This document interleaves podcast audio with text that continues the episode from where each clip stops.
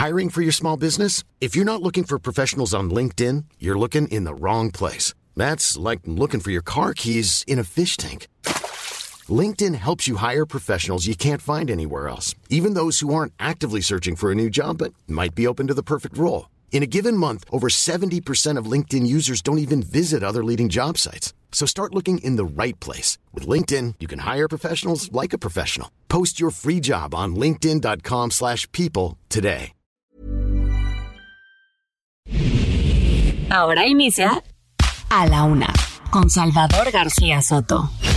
A la Una. Donde la información fluye, el análisis se explica y la radio te acompaña. A la Una con Salvador García Soto. A la Una. Comenzamos.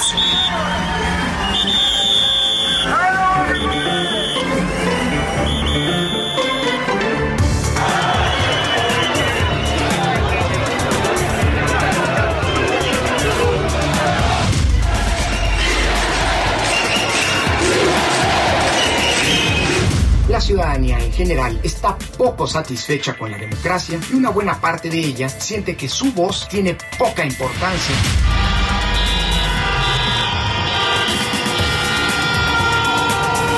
que a México le falta un presidente norteño. México nunca ha tenido un presidente de Nuevo León, es increíble.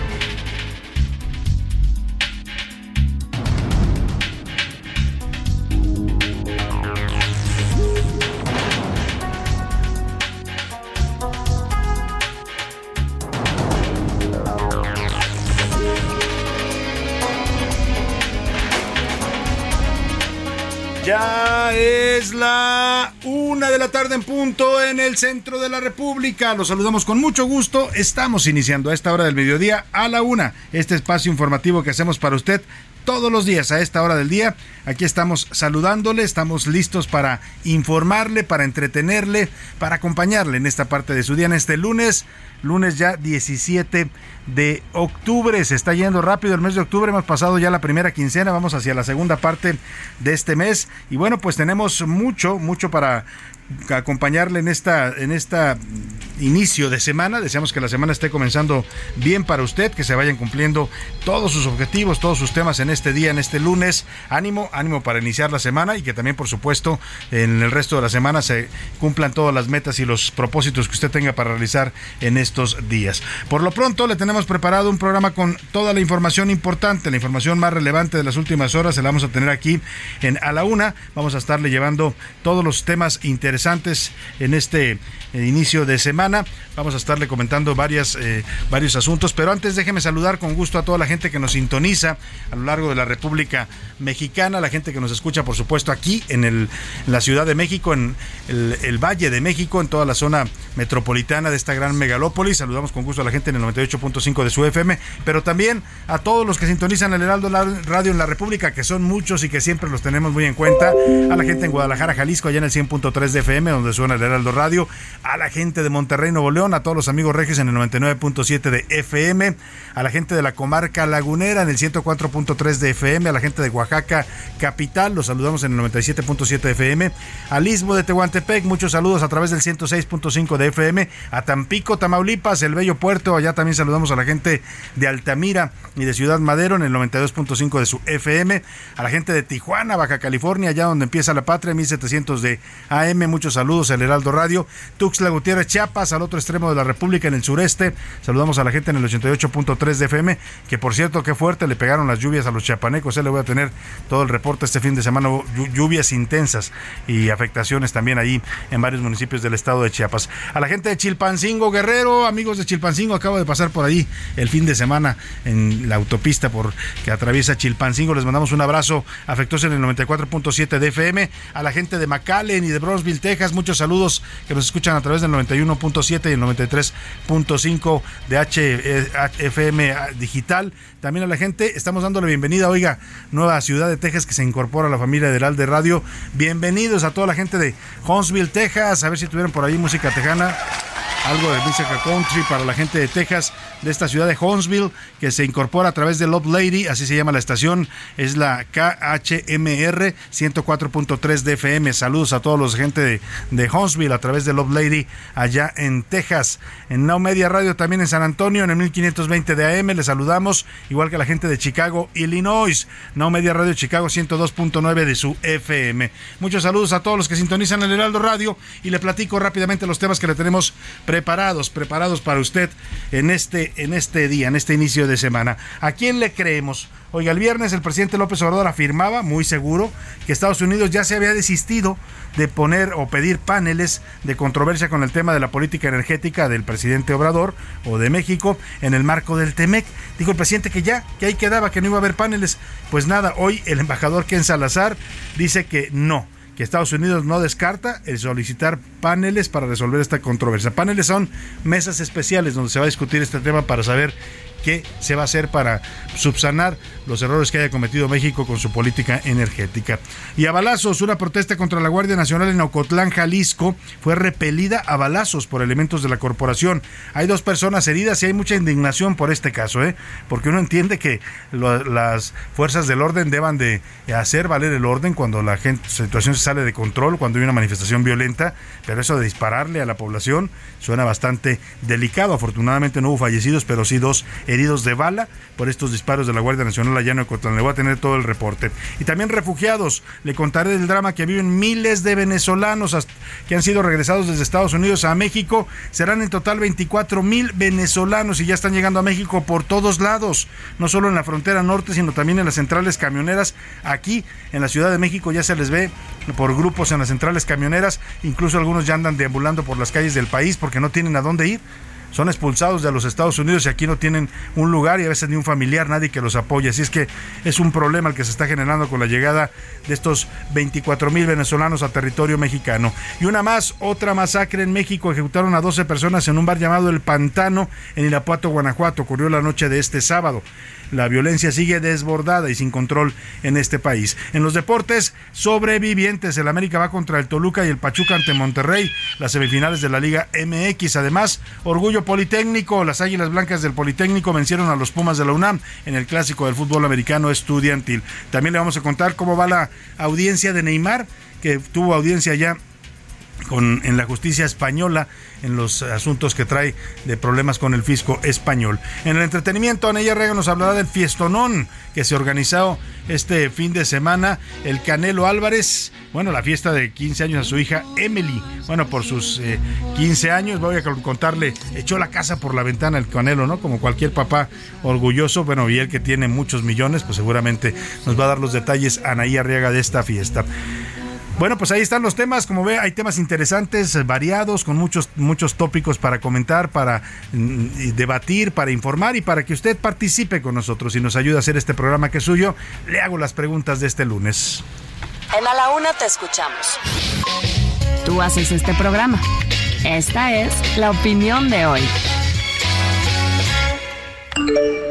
Bueno, pues vamos a las preguntas de este día. Le tengo temas interesantes sobre la mesa para que usted comente, opine, debata con nosotros en estos asuntos que nos involucran a todos. Uno de ellos tiene que ver con esto que ya le adelantaba. México está recibiendo, así lo acordó con Estados Unidos, no sabemos a cambio de qué, porque pues en estos casos migratorios normalmente México negocia eh, sí para darle ciertas concesiones a Estados Unidos, pero también para obtener beneficios. No sabemos a cambio de qué México aceptó recibir a 24 mil venezolanos. Todos ellos son eh, pues peticionarios de asilo en los Estados Unidos, pero como sus solicitudes están en trámite, pues Estados Unidos le pidió a México que actúe como tercer país seguro, como ya lo hicimos con los centroamericanos, ahora lo vamos a hacer con los venezolanos. Vamos a tenerlos aquí en territorio mexicano hasta que se resuelva su petición de asilo en los Estados Unidos. Esto está provocando ya un severo problema para nuestro país. Los venezolanos están empezando a llegar no solo deportados a la frontera norte, sino a varias eh, ciudades del país. Se les ve ya en centrales camioneras, en aeropuertos, se les ve en las calles porque no tienen lugar donde residir.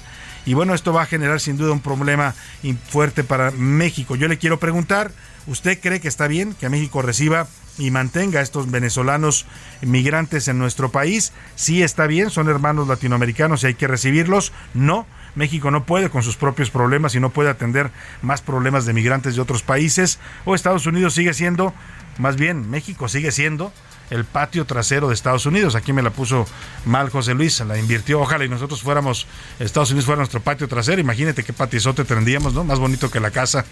Pero bueno, no, no más bonito, ¿eh? porque es más bonito México que Estados Unidos, sin duda. Pero bueno, ¿usted cree que al final Estados Unidos nos sigue viendo como su patio trasero? Y como uno echa al patio todo lo que usted no quiere o no usa, lo va arrumbando ahí en el patio, así nos tratan. Bueno, pues también le quiero preguntar en otro asunto importante. Este domingo, en Ocotlán, Jalisco, ya le hubo una manifestación en contra de la Guardia Nacional. No sabemos bien el contexto, vamos a hablar con nuestra corresponsal para que nos diga de qué se trataba esta manifestación, porque también, hay que decirlo, en muchos casos a veces grupos del crimen organizado organizan a la gente y la incitan para que proteste contra el ejército y contra la Guardia Nacional. No es algo nuevo. Ha pasado en varios estados de la República, en Guerrero, en Michoacán, en Tamaulipas. Vamos a ver de qué se trató esta manifestación, pero por lo pronto lo delicado es que en plena manifestación elementos de la Guardia Nacional dispararon armas de fuego en contra de la población.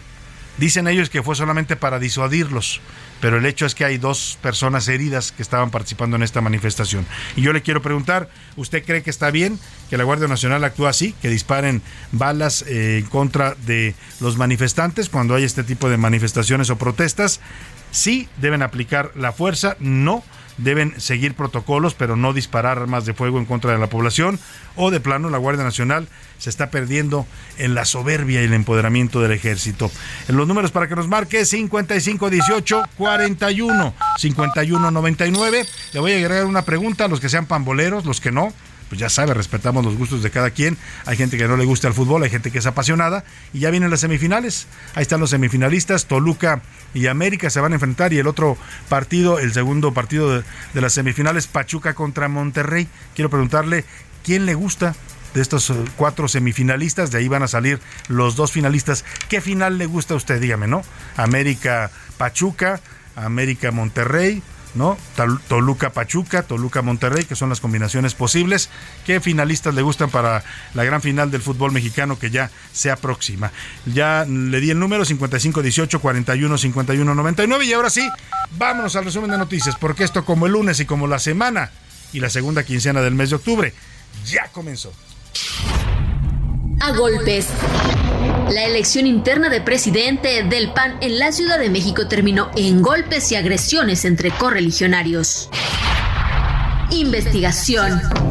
La Fiscalía General de la República anunció que tiene abiertas dos carpetas de investigación vinculadas al equipo de espionaje Pegasus.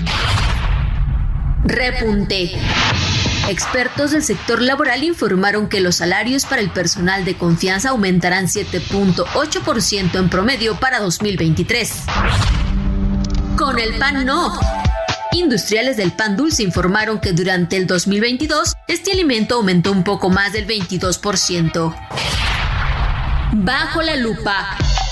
El Partido Comunista Chino anunció este lunes que más de 5 millones de sus integrantes han sido investigados por corrupción en los últimos 10 años y que han presentado cargos formales contra 553.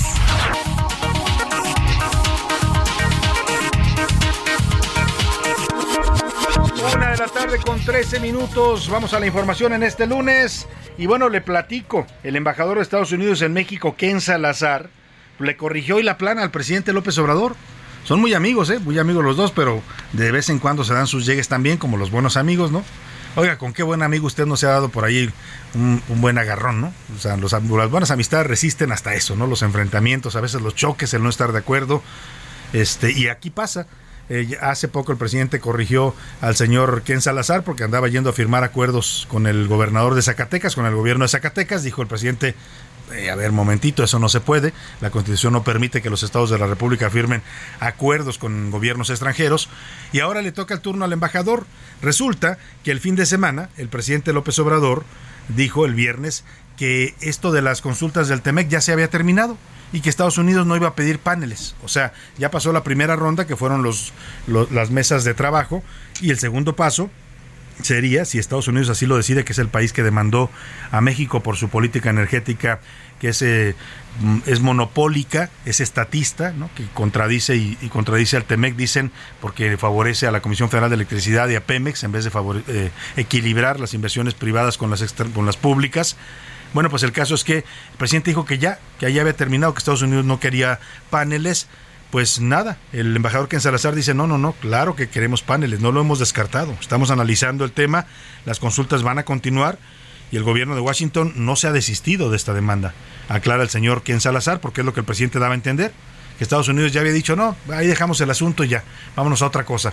Lo que dice el embajador es que eso es totalmente falso. Incluso dice Ken Salazar que la salida de Tatiana Cloutier de la Secretaría de Economía no va a cambiar la relación y los acuerdos entre ambos gobiernos. Oiga, también nos faltó hacer una pregunta, bueno, creo que ya le hicieron el, el, el viernes sobre esta designación precisamente como subsecretario de Economía que va a ser el área encargada de estas negociaciones del hijo del, subsecretario Alejandro Encinas.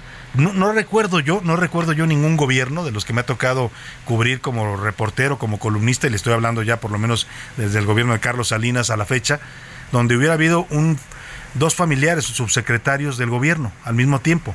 O sea, el subsecretario Encinas está en gobernación y su hijo, también Encinas subsecretario, está como subsecretario de Economía. Lo bueno es que ya se acabó el nepotismo, ¿no? Eso es el de lo que dice el discurso del presidente, que ya no hay nepotismo, que ya no hay amiguismo, que no hay, no hay influyentismo, pero pues no lo hay cuando no les conviene. Bueno, el caso es que el señor Ken Salazar insiste en que sí están interesados en seguir las consultas, imposiblemente pedir paneles en el tema del TEMEC y que pues seguirán eh, eh, discutiendo este asunto porque no está de acuerdo Estados Unidos con la política energética de López Obrador. Misael Zavala, cuéntanos cómo le corrige la plana el, embajador estadounidense al presidente de México. Buenas tardes.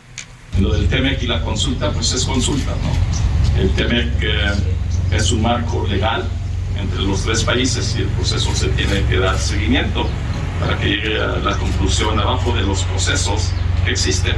Lo que hemos hecho en el mundo económico y el comercio.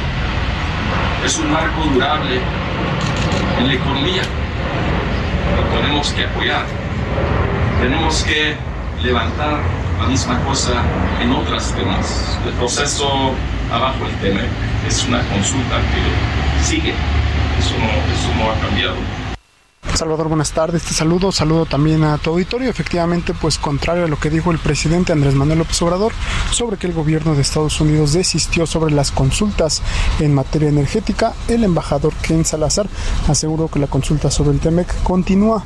En conferencia de prensa afirmó que son consultas que tienen un proceso y se les está dando seguimiento.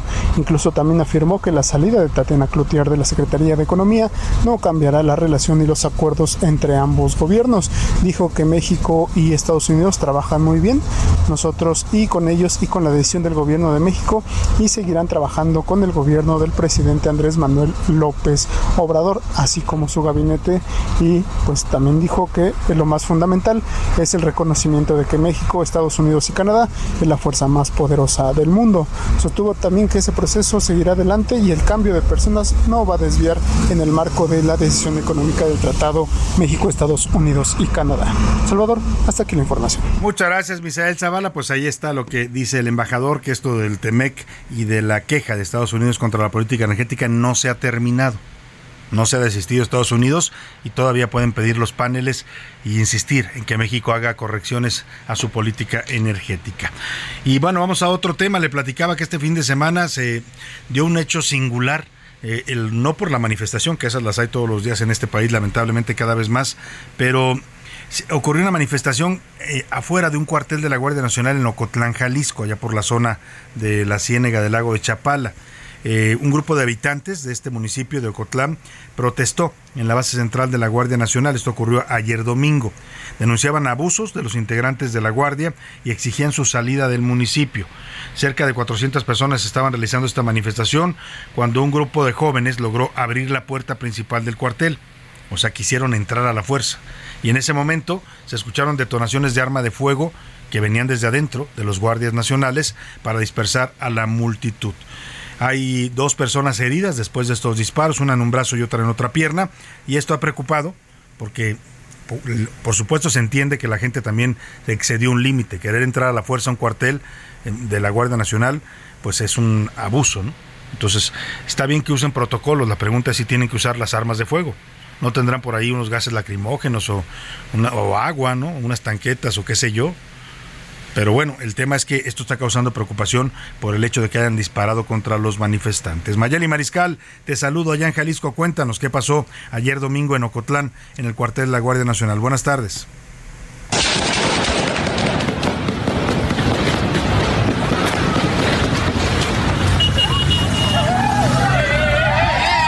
Salvador, muy buen día. Buen día también a todo el auditorio. Dos personas resultaron lesionadas, esto en una balacera que ocurrió mientras eh, se realizaba una manifestación en la tarde del domingo, esto en el municipio de Ocotlán, en Jalisco.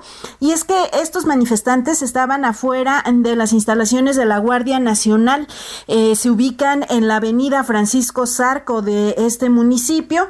Y bueno, esta narración pues lo confirma el ayuntamiento de Ocotlán a través de un comunicado en donde señalan que sí, se registraron estos disparos en el lugar. Los policías municipales acudieron luego de que se les llamó eh, pues de emergencia, la línea de emergencia, y otro grupo de personas arribó a las instalaciones de la Guardia Nacional en donde se registraron los disparos y bueno, esto alrededor de las 3.45 es cuando llega a la estación eh, personal de manifestantes que agredieron las instalaciones rebasaron el portón de seguridad y amenazaron con desarmarlos. Por eso es que, eh, bueno, se justifica o señalan que se realizaron estos disparos, eh, dicen, de advertencia para tratar de disuadir a estos manifestantes. La comisaría de Ocotlán, por su parte, eh, pues también será quien rinda esta, esta declaración o quien ya rindió esta declaración ante el Ministerio Público. Esa es la información, Salvador. Muy buen día para todos. Muchas gracias Mayeli, pues ahí está lo ocurrido en Ocotlán. Delicado el tema, no ha habido información de la Guardia Nacional, dice nada más que fueron una forma de disuadir a los manifestantes. Efectivamente, los manifestantes, hay que decirlo también, estaban transgrediendo los límites. Una cosa es ir a protestar por lo que usted quiera, inclusive eh, si la protesta es o no legítima, ¿eh? porque yo insisto, este tipo de manifestaciones contra el ejército, contra, en este caso, la Guardia Nacional, son comunes en algunas áreas donde el crimen organizado tiene control. ¿Qué hacen los, los narcotraficantes? Pues tienen su base social.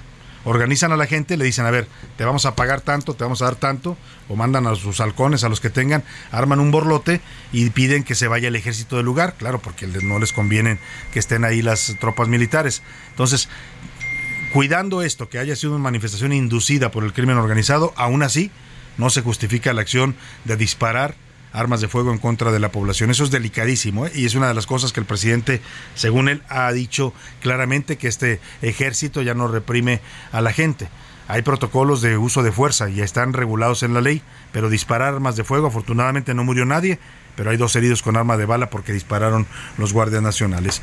Y hablando de la violencia, en el país que está imparable. Otra masacre ocurrió este fin de semana. 12 personas fueron ejecutadas en un bar eh, de Irapuato, Guanajuato. Ocurrió la noche del sábado. Vamos contigo, Gabriela Montejano, para que nos cuentes qué fue lo que sucedió en este bar ahí en Irapuato. Buenas tardes. Muy buenas tardes, Salvador.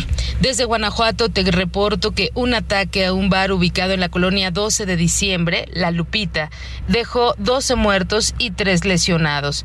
De manera oficial, el gobierno municipal de Irapuato confirmó el saldo de la masacre ocurrida a las 19.51 de la noche con 6 mujeres y 6 hombres sin vida, mientras que 3 personas resultaron lesionadas. El lugar cuyo nombre se ha establecido como El Pantano. Está ubicado en la calle Jamaica, casi esquina con el Boulevard Mariano García. Versiones señalan que un grupo armado ingresó al establecimiento y abrió fuego contra todos los presentes, tanto empleados como clientes. Afuera, junto a una motocicleta, quedó el cuerpo de una de las víctimas. El resto de los cuerpos fueron encontrados al interior del establecimiento. El lugar fue acordonado por elementos de los tres niveles de gobierno y agentes ministeriales que coordinaron un operativo para procesar la escena del crimen. A través de un comunicado, el gobierno de la panista Lorena Alfaro señaló que se había establecido un operativo especial para encontrar a los agresores. Sin embargo, hasta el momento no se ha dado avance al caso. Este es mi reporte desde el estado de Guanajuato, Salvador. Muchas gracias, muchas gracias. Pues qué situación tan tan mm, tan preocupante la que está ocurriendo en Guanajuato y marcadamente en Irapuato. Es un municipio donde la violencia tiene ya años y no cede. Le preguntaron hace un rato al secretario de Gobernación, Adán Augusto, sobre estas masacres eh, y él dijo que cuando la oposición, oposición, así se refirió a los partidos eh, opositores al gobierno, cuando, cuando hablan de, de mm, baños de sangre en la República, él solamente piensa en Guanajuato y en Jalisco, que son estados gobernados por el PAN. Perdón, sí es cierto, Jalisco y Guanajuato son un escenario constante de violencia, no, eso no, en eso no está mal el, el secretario, pero la violencia no es exclusiva de Guanajuato y de Jalisco, ¿eh?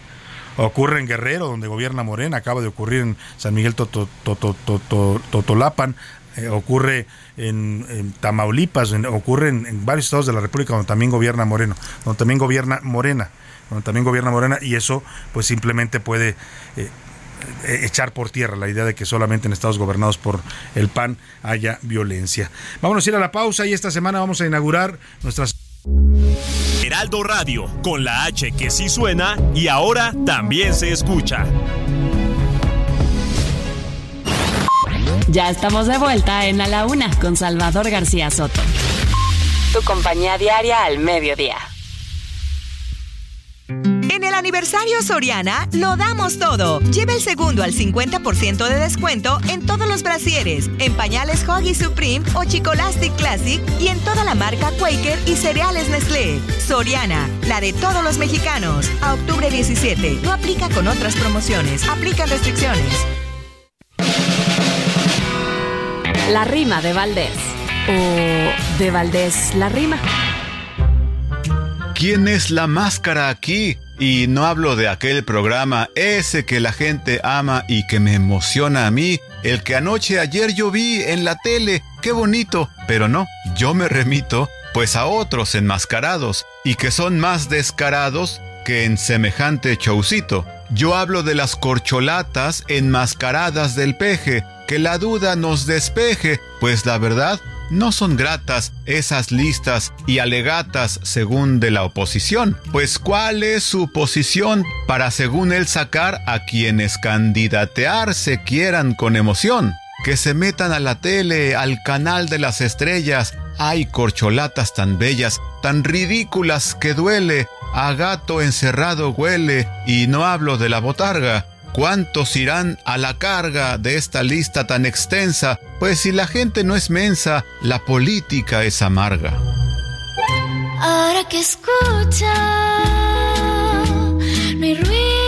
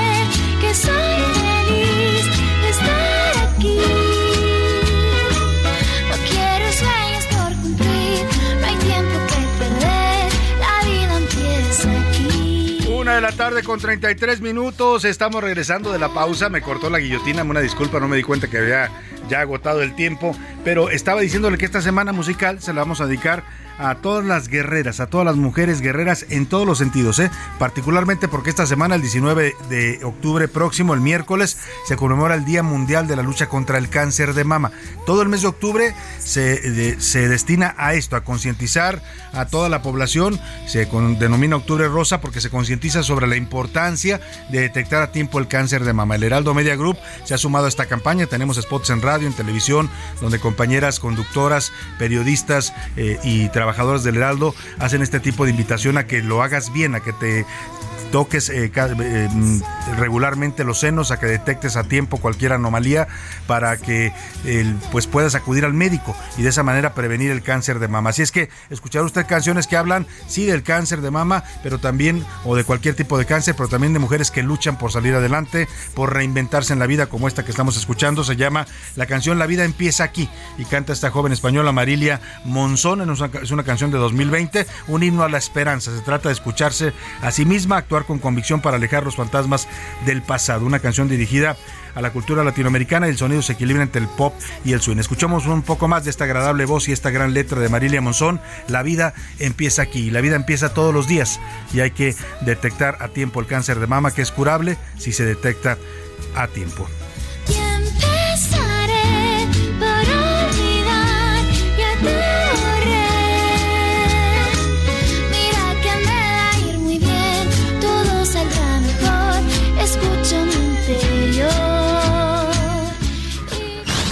La una, con Salvador García Soto.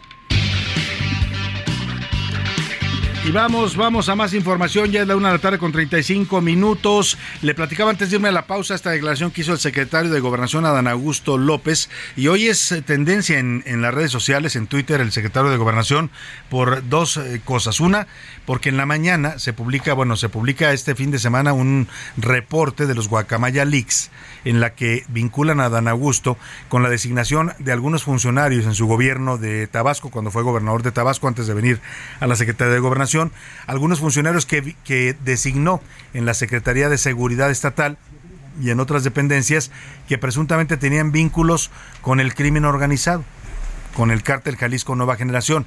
Algunos de ellos tenían eh, vínculos con los, los guachicoleros en, el estado de Tabasco, que es uno de los estados donde más se roba combustible, porque ahí hay instalaciones importantes de Pemex, ductos y plantas eh, eh, productoras de, de, combustibles.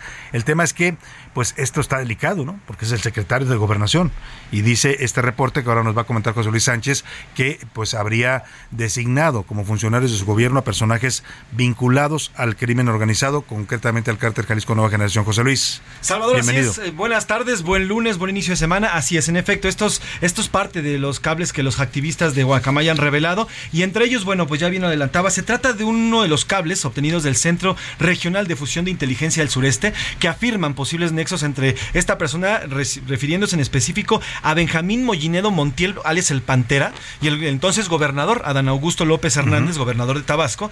Eh, bueno, pues eran entonces un blanco, en ese tiempo Mollinedo, este, el Pantal Pantera, era prioritario para la Secretaría era de Defensa Nacional. prioritario, o sea, lo buscaba la, sede, la Sedena por vínculos con, con organizaciones criminales. Exactamente. Y bueno, pues cuando era gobernador de Tabasco, según estos cables, el actual secretario de Gobernación, Adán Augusto, había entregado la Secretaría de Seguridad y Protección Ciudadana de su estado y la Policía Estatal a tres hombres que el Centro Regional, este CERFI, que ya les digo, identificó como integrantes del cártel Jalisco Nueva Generación y se refirió incluso a uno de ellos como supuesto líder del grupo allá en Tabasco, el señor Hernán Bermúdez Requeña. Eh, y bueno, pues hoy se refirió al respecto. Hoy en la mañanera, la reportera de proceso, que no, se me va ahora su nombre, José Luis, le pregunta al presidente, eh, es importante decirlo porque ella es muy incisiva en el tema, el presidente termina diciéndole que no va a contestar más, porque proceso, igual que Reforma, igual que el Universal, igual que todos los periódicos, dice, son medios conservadores que lo atacan, que tienen una campaña en su contra, ya sabe, el discurso de siempre, para no contestar y para rehuir un tema comprometedor. Sí defiende a Dan Augusto, el presidente, dice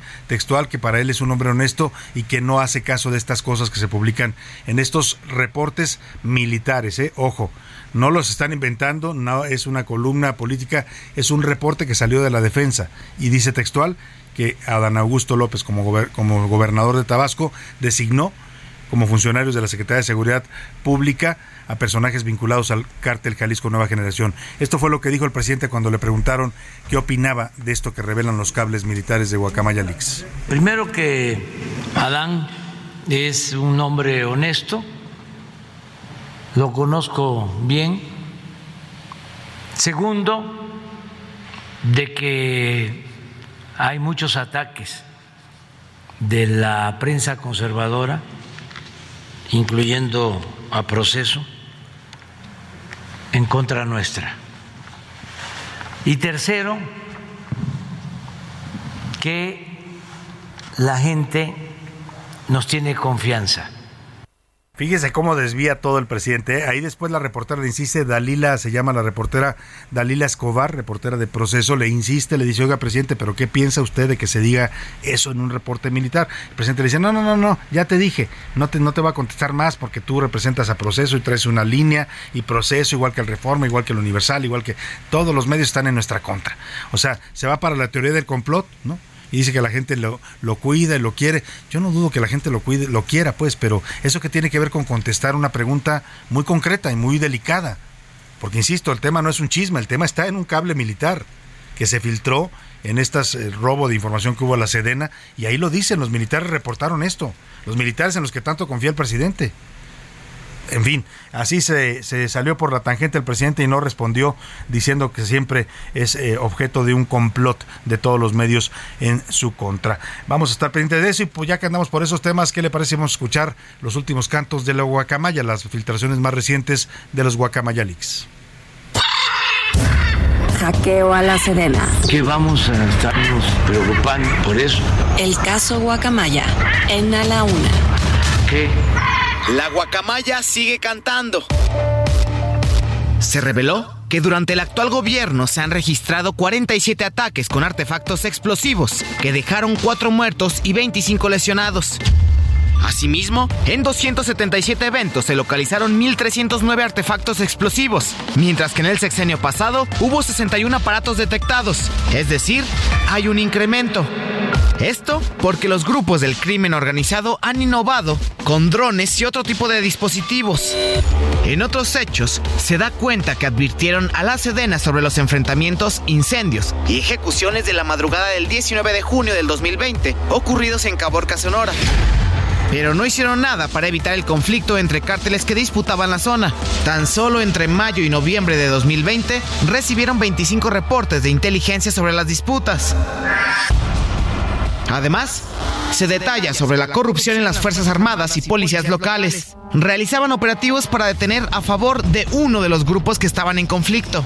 Otra revelación es que el teniente coronel retirado Fernando Martínez, quien es administrador de la aduana de Tijuana, urgió en julio pasado al gobierno federal a tener un plan para controlar el acceso de carros de Estados Unidos al país ya que cárteles siguen operando la zona, cometiendo todo tipo de ilícitos.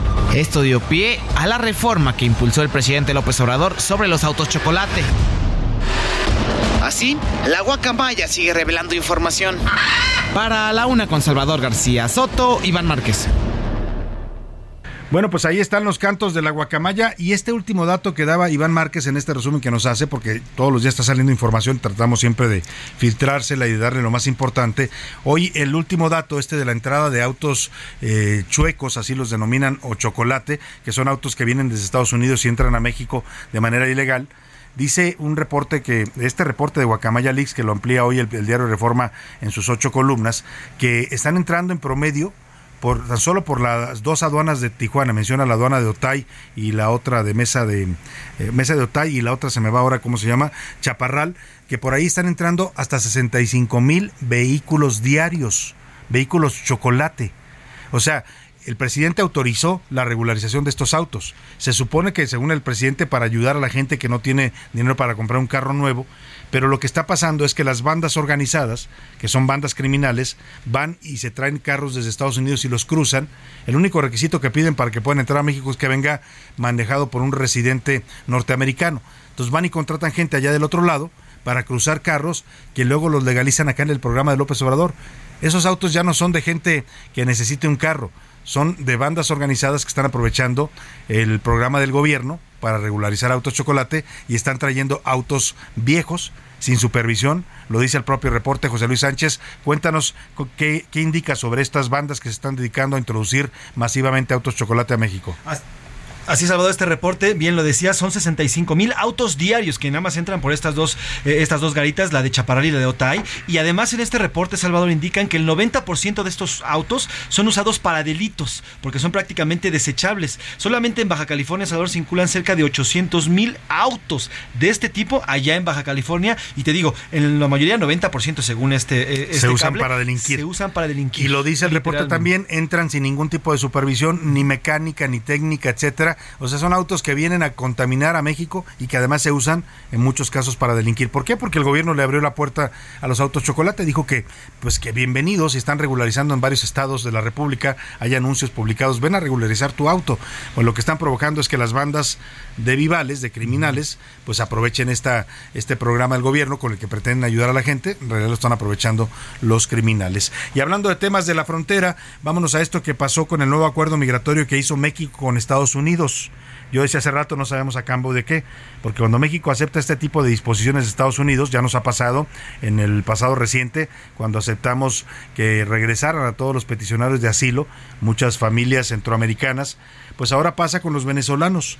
México a, aceptó recibir hasta 24 mil eh, venezolanos que son deportados de los Estados Unidos, muchos de ellos peticionarios de asilo, para hasta en tanto no resuelvan su situación van a permanecer en México. ¿Qué está pasando?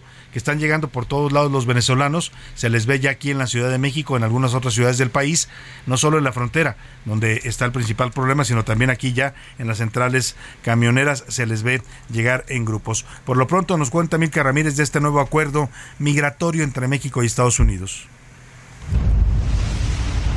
¿Se acuerdan la cara de felicidad que tenía por haber ingresado a los Estados Unidos? Pues mire, el sueño americano de los Estados Unidos, los malditos nos están regresando como unos perros.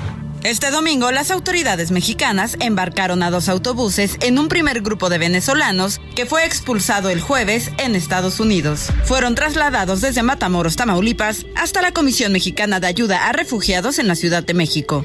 Estamos en México exportados, nos sacaron de Estados Unidos porque el presidente de Estados Unidos decretó un beta y nos exportaron a toditos. Estamos en México, en migración de México. Son migrantes que salieron hace dos meses de Venezuela y han pagado más de 100 mil pesos a coyotes y funcionarios del gobierno para transitar por nuestro país en búsqueda del sueño americano. Y es que el miércoles pasado México aceptó la entrada de miles de migrantes venezolanos que estaban en Estados Unidos a cambio de 65 mil visas de trabajo. Esto como parte de un nuevo acuerdo migratorio. Este país también acordó expulsar a aquellos que entren ilegalmente por la frontera sur de Norteamérica y propuso dar una vía legal a otros 24 mil venezolanos a través de un programa y que entren por avión. Lo que están haciendo con nosotros es ilegal, no nos pueden soltar así como así. Nosotros ya estábamos adentro. Tenemos fecha de ingreso. Antes de un decreto. Entre octubre del 2021 y agosto del 2022, más de 150 mil migrantes venezolanos fueron detenidos en la frontera sur de Estados Unidos. De ellos, más de 95 mil fueron registrados en lo que va del año, según datos de la Oficina de Aduanas y Protección Fronteriza. Para A la Una con Salvador García Soto, Milka Ramírez. Oiga, qué situación, ¿qué va a hacer México con tantos venezolanos? ¿Dónde los van a meter? No caben en las estaciones migratorias, ¿eh? Son demasiadas eh, personas, además de que ya tenemos migrantes de todo tipo ahí eh, recluidos en, los, en las distintas estaciones migratorias en la República y están viéndose ya en varios grupos que se deambulan algunos por la ciudad, no tienen un lugar a donde ir, muchos no tienen familia, no tienen amigos, eh, están buscando apoyo y en la terminal del norte se ha visto grupos de venezolanos que están ahí pues tratando de moverse a algún punto de la República. Ahí se encuentra nuestro compañero Israel Lorenzana que ha estado observando el panorama de los venezolanos ahí en la terminal del norte de la Ciudad de México. Cuéntanos Israel, te saludo, muy buenas tardes. Salvador, muchísimas gracias. También para mí es un gusto saludarte. Como lo señalas, bueno, pues estos últimos días ha incrementado la llegada de indocumentados venezolanos a la central camionera del norte, donde nos ubicamos en estos momentos. Por supuesto, en busca pues de apoyo por parte del gobierno para poder cumplir el sueño americano. Las autoridades de migración dieron a conocer las nuevas disposiciones para ingresar al territorio estadounidense, Salvador, y nosotros, por supuesto, nos dimos a la tarea de platicar con algunos de ellos, quienes están preocupados. Les hemos hecho la pregunta obligada, si tienen a alguien que los pueda recibir o quien se haga cargo de sus gastos en Estados Unidos, que es un requisito que ha implementado el gobierno estadounidense para que puedan ingresar a su país, y todos nos han contestado, o la gran mayoría nos ha dicho que no tienen quien los reciba allá, Salvador, y además ya no cuentan con dinero para poderse mover pues hacia la frontera norte. Estos grupos están ubicados a la altura de la puerta número 7 de la central de autobuses del norte, ubicada sobre la vía de los 100 metros, y bueno, pues nos han señalado que cuentan con un permiso de siete días que les dieron las autoridades en Oaxaca para poder transitar en el país, y a muchos de ellos, Salvador, ya se les vence este permiso el próximo sábado. En ese sentido, bueno, pues han quedado a pernoctar y están, por supuesto, en espera de que el gobierno se pronuncie para que les dé una solución y puedan llegar hasta la frontera norte y poder ingresar a los Estados Unidos, Salvador. Así que bueno, pues ya se notan muchos grupos de venezolanos aquí en esta central de autobuses y bueno, pues están en espera de una respuesta por parte de las autoridades, Salvador. Eh, eh, Israel, ¿qué es lo que has visto más? ¿Hombres, mujeres, hay niños? ¿Qué es lo que se está viendo en estos grupos? Fíjate que hay familias completas, Salvador. De hecho, nosotros platicamos con un hombre, un joven de nombre Carlos, de 35 años de edad, quien decidió viajar con su familia desde Venezuela. Salieron desde hace un mes y medio, Salvador, y han gastado más de dos mil dólares, bien acompañado de su esposa y de sus dos hijos. Y bueno, pues señala que se le ha terminado pues el dinero y además por supuesto que el viaje ha sido muy difícil y está también en espera de que el gobierno los pueda apoyar para por lo menos llegar a la frontera, ya que si quisieran regresar a su país, a ellos les han dicho que van a tener que correr con los gastos, Salvador. Bueno, pues vaya situación, estaremos atentos y te, te agradezco el reporte, Israel. Seguimos al pendiente, Salvador, buena tarde. Muy buena tarde, Israel Lorenzana. Y vamos a platicar de este tema, de este tema pues que preocupa por la cantidad de personas que, de migrantes que México está recibiendo eh, desde los Estados Unidos. Hago contacto con el doctor Tonatiu Guillén López, el ex, ex comisionado, fue comisionado del Instituto Nacional de Migración del gobierno mexicano. ¿Cómo está, doctor? Qué gusto saludarlo. Buenas tardes. ¿Qué tal, Salvador? Buenas tardes y Gracias por tu invitación. Al contrario, doctor, usted con la experiencia que tiene ahí, que tuvo en el Instituto Nacional de Migración, ¿cómo ve esta problemática? México acepta recibir estos 24 mil migrantes a cambio de que Estados Unidos nos dé visas de trabajo, pero ¿podemos manejar esa cantidad de venezolanos en, el territorio nacional? Bueno, primero hay que subrayar que el, el, la medida y el acuerdo pues es notable porque justo se trata de una decisión compartida por los dos gobiernos. Entonces ese es un dato importante. México asume pues la perspectiva que tiene Estados Unidos de la problemática migratoria y asume también que, que va a recibir a, a las personas venezolanas, venezolanas expulsadas, que no estoy seguro que sean 24 mil. Solamente en el mes de septiembre arribaron a la frontera de Estados Unidos 33 mil. Entonces pueden ser muchos más. entonces pueden ser realmente mucho más. Y más los que están en México en tránsito, más los que vienen de Centroamérica, que tal vez en algún momento crucen eh, la frontera mexicana. Entonces los números pueden ser mucho mayores y, y lamentablemente, como está haciendo ahorita ya el gobierno mexicano con quienes ya son retornados, porque esto ya está sucediendo, pues les da una, unos escasos días para que abandonen el país, lo cual está este dificilísimo por razones materiales y de y de y de destino. A dónde van estas personas Claro. Ahora, la mayoría de ellos que llegan, están llegando a territorio mexicano, fueron traídos en camiones hasta, hasta la Ciudad de México, pero ¿a dónde van a ir? Porque no tienen muchos familia, no tienen amigos que los puedan recibir aquí en México. Pues es justamente parte del, de la gravedad del problema, de que no hay una clara estrategia, sobre todo para la emergencia humanitaria, que sería la más delicada. Y, y incluso una vez cubierto esas necesidades básicas, pues la, la segunda gran pregunta es el destino de estas personas. ¿Van a tener refugio o no en México? ¿Van a ser expulsadas desde México?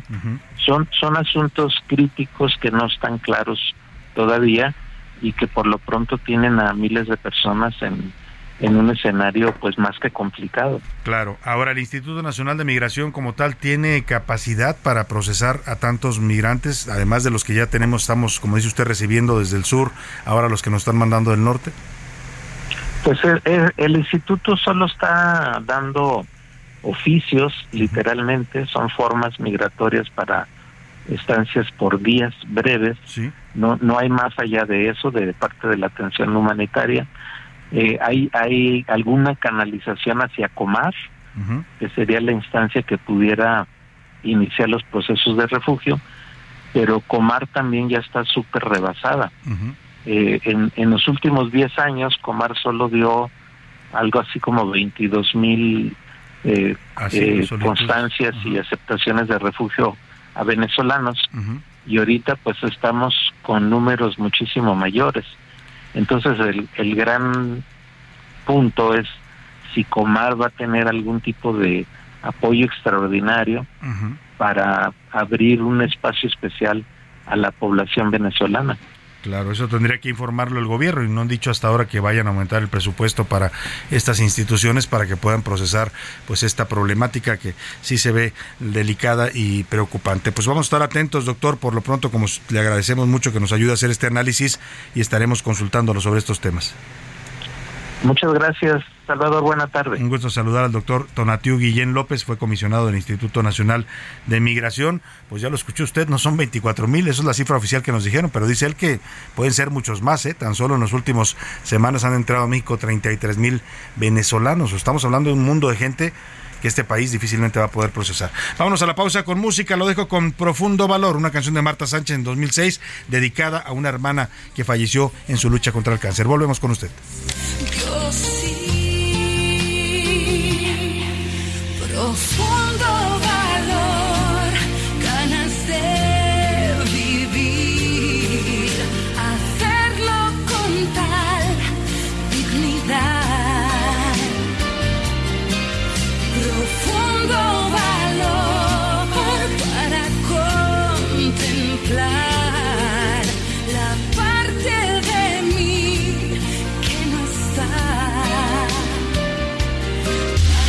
En un momento regresamos. Ya estamos de vuelta en A la Una con Salvador García Soto. Tu compañía diaria al mediodía. I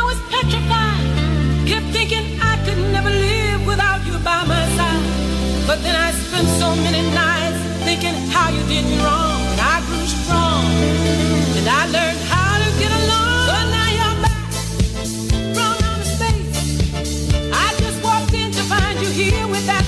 look upon your face. I should have changed that stupid lock. I should have made you leave your key. If I'd have known for just one second, you'd be back to bother me. Go now, go. Walk out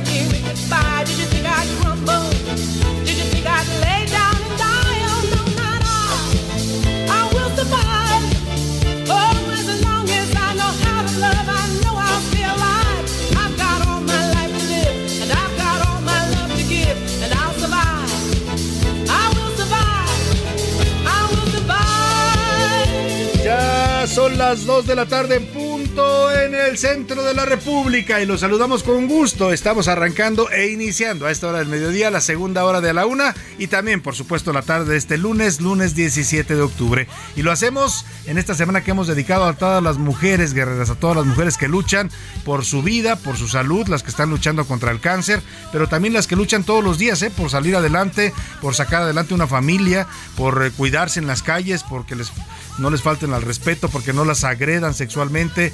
A todas las mujeres mexicanas les dedicamos esta semana con mucho gusto y esta es una canción pues de eso, de lucha de mujeres que sobreviven, que salen adelante a pesar de las adversidades. En este caso habla de una pues un maltrato en una relación, pero se aplica a cualquier cosa de la vida. Es la señora Gloria Gaynor, la canción es de 1978 y ya es un clásico. I Will Survive describe en primera persona como alguien encuentra la fuerza personal en sí mismo para recuperarse de una separación dolorosa y salir adelante. Es una canción, un himno a la vida en estos momentos y un al empoderamiento femenino. Escuchemos un poco más de I Will Survive con la señora Gloria Gaynor y le cuento lo que le tengo preparado en esta segunda hora de A la Una.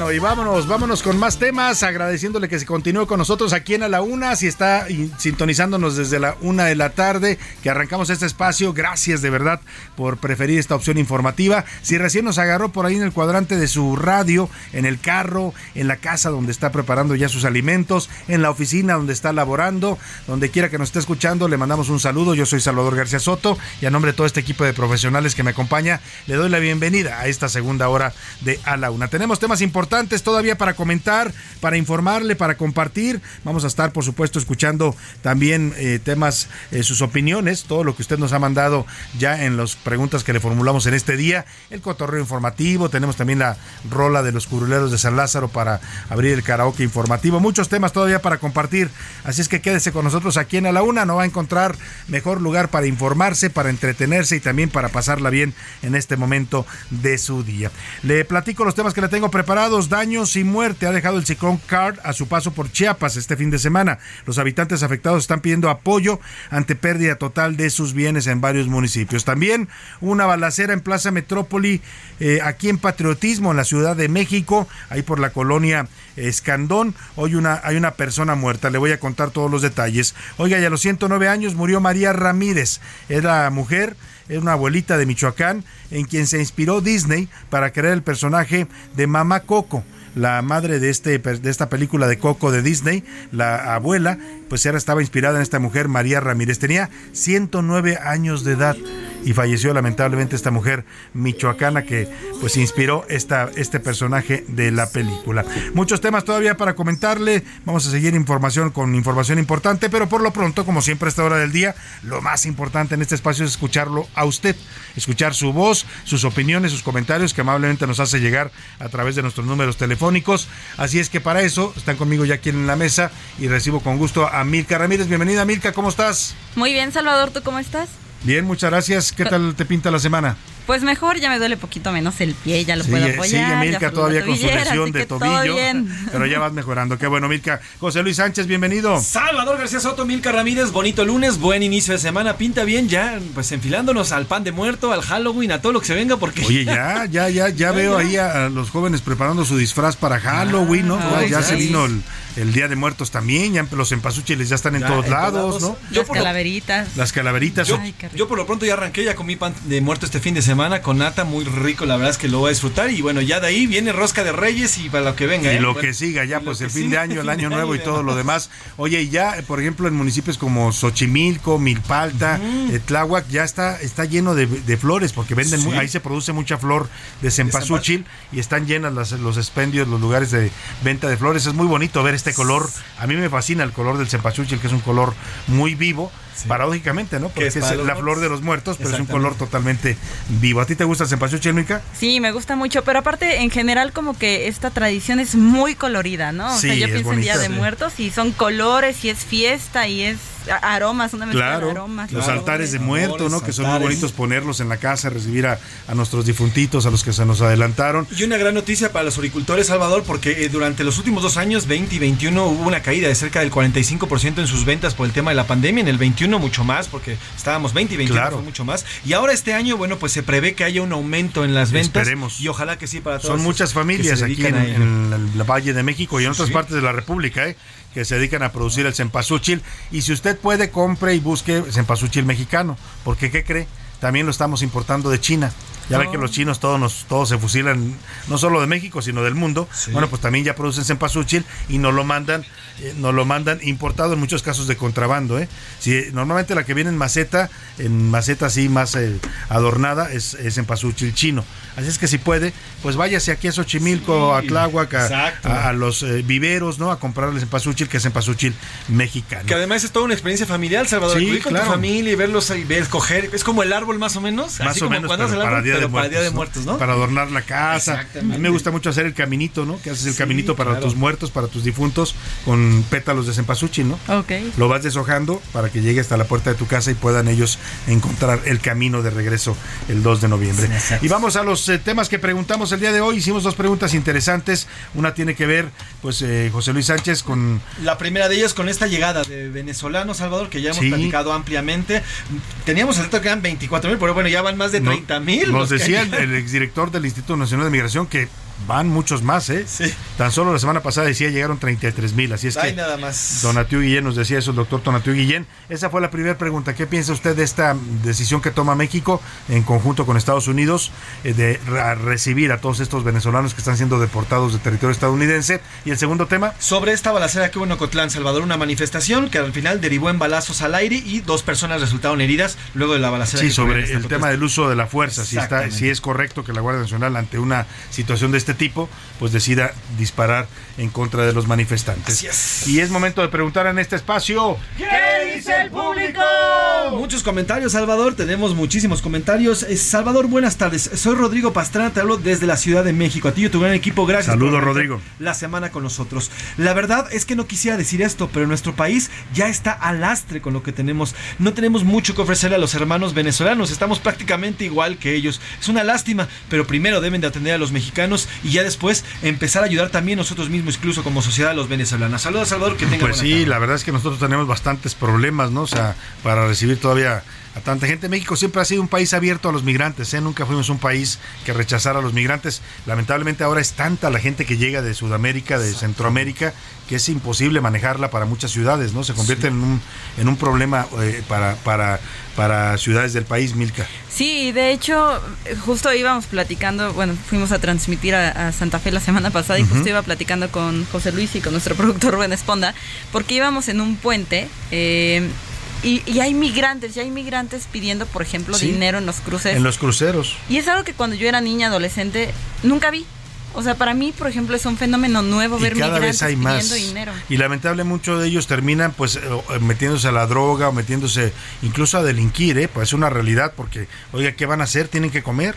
No tienen quien los ayude y si la gente no les da una moneda, no los apoya, pues muchos terminan también en las redes del crimen organizado. Sí, claro, y al final vienen también con niños pequeños, hay mujeres Exactamente, embarazadas. eso es un drama, es un drama humano y duele, como dices tú, a mí me duele mucho verlos en las calles pidiendo dinero para sobrevivir. Cuando Sí. pueda usted ayúdelos porque realmente lo están haciendo por necesidad, no tienen a nadie aquí que los apoye.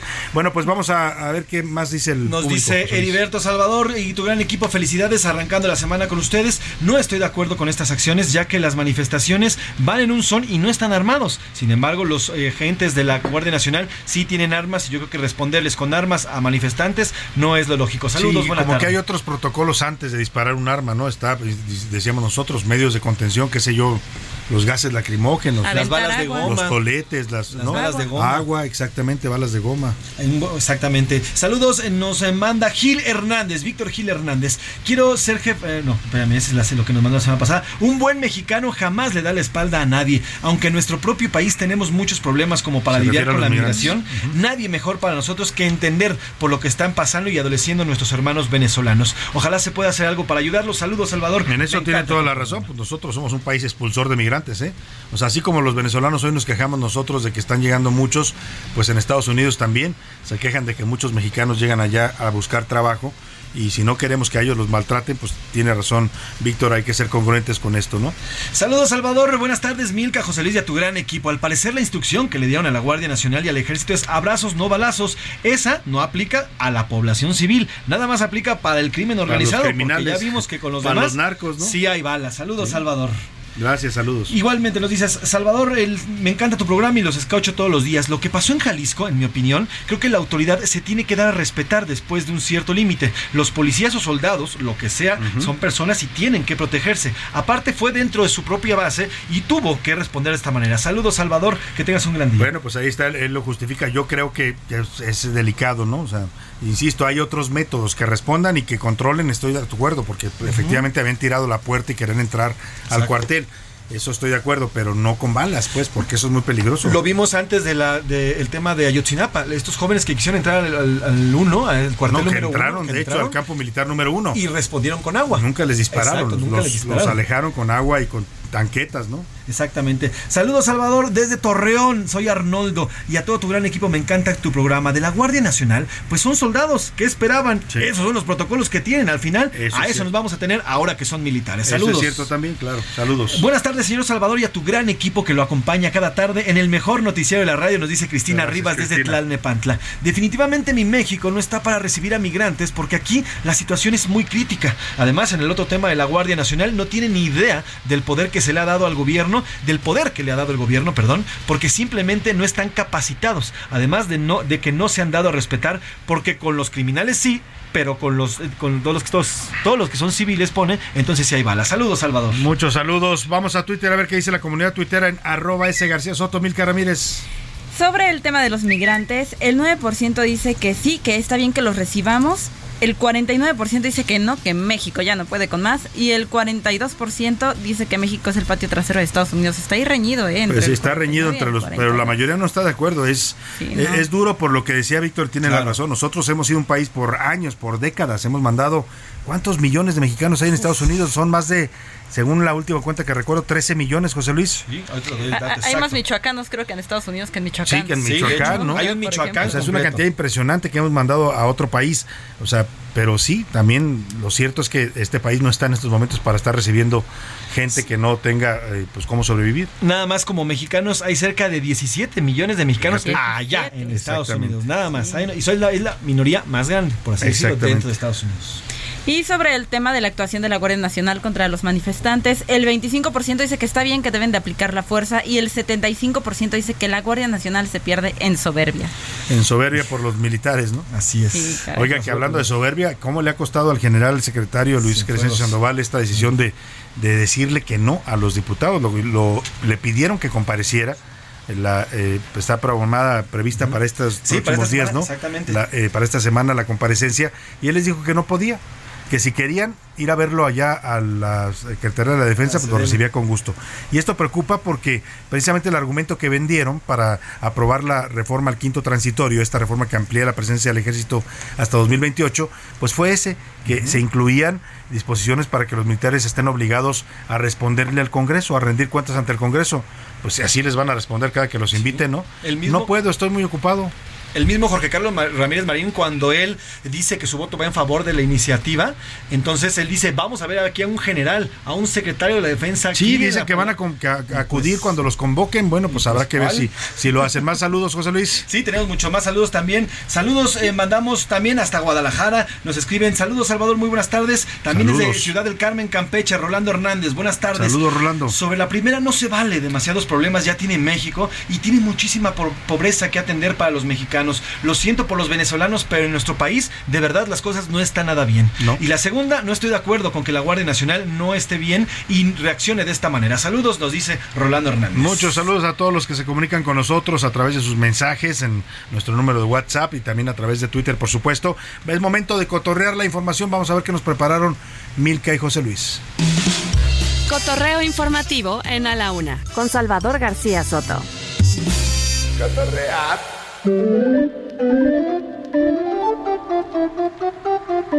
Milka Ramírez, ¿qué nos preparaste?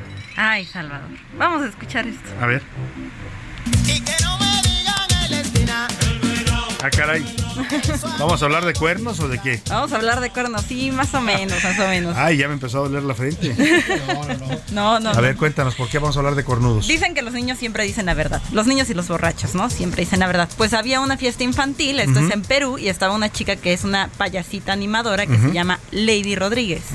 Entonces ella estaba haciendo una dinámica muy entusiasmada y dice primero, ¿no? Hay una varita hipnotizada y a ver, vamos a buscar primero a la mamá que solamente vino a comer a la fiesta, ¿no? No, y entonces lanza otra pregunta.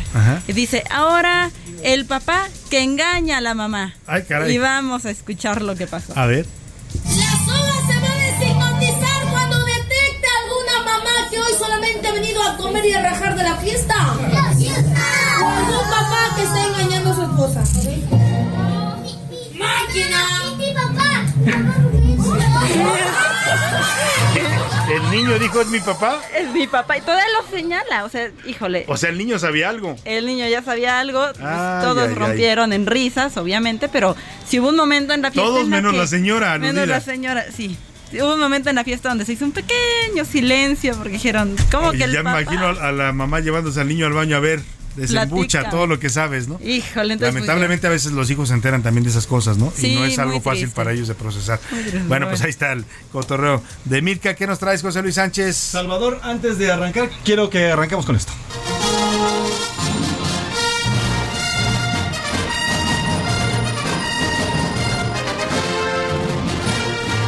Ah, caray, ahora vamos a Star Wars. Así es, vamos a una galaxia muy muy lejana, pero esto ocurrió en la Ciudad de México, Salvador, este fin de semana. Hubo un desfile, un desfile aquí en la capital, en la Ciudad de México, por el tema de Star Wars sobre Paseo de la Reforma en la Ciudad de México a partir de un eh, Training Day, le llamaron. Un, eh, digamos que un día de entrenamiento en el cual se vieron citados principalmente Star Troopers y todas estas legiones que protegen a la Estrella de la Muerte y al señor Darth Vader.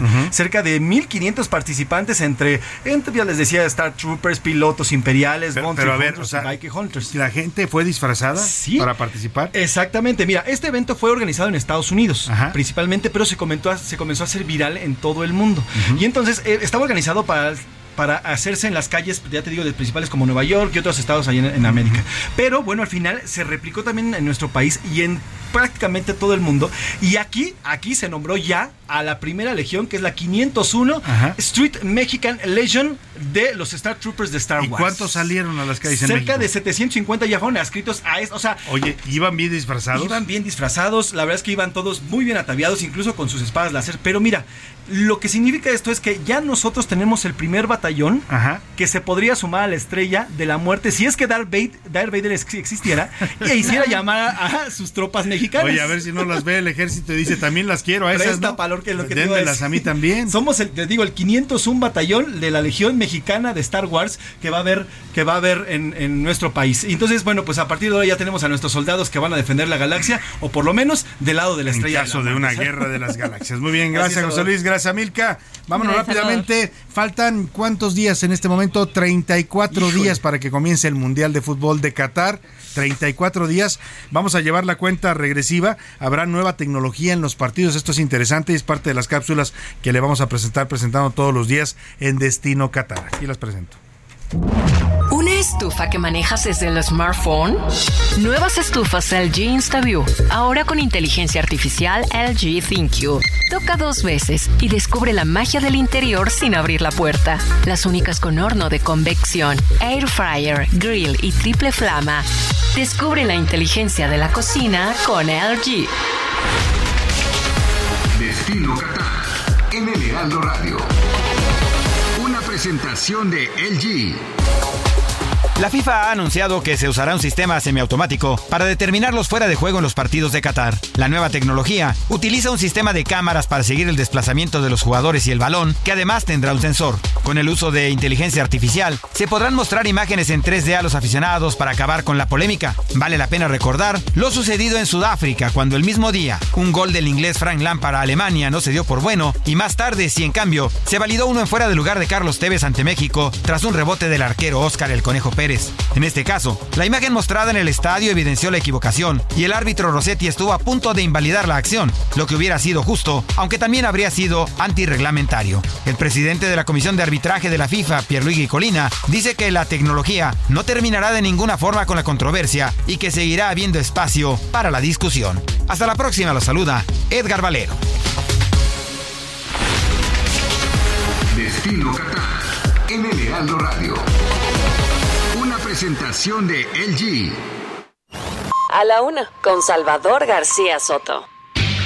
Pues vamos a más información, vamos a más información. Le reportaba que aquí en un centro comercial, en una plaza comercial de la Ciudad de México llamada Plaza Metrópoli, se ubica ahí en la Avenida Patriotismo, acá hacia la altura del viaducto, es la zona de la colonia Escandón, y se produjo una balacera. No es la primera vez, ¿eh? Esa plaza algo tiene porque ha habido varias balaceras ahí dentro de la plaza y en los alrededores, no sé, no sé por qué, no sé por qué les gusta particularmente a los asaltantes, pero esta es, eh, que yo recuerde, la segunda o tercera vez que ocurre algo similar. Vamos con Mario Miranda porque se produjo una balacera en la que lamentablemente hay una persona muerta dentro de este centro comercial. Mario, te saludo, muy buenas tardes.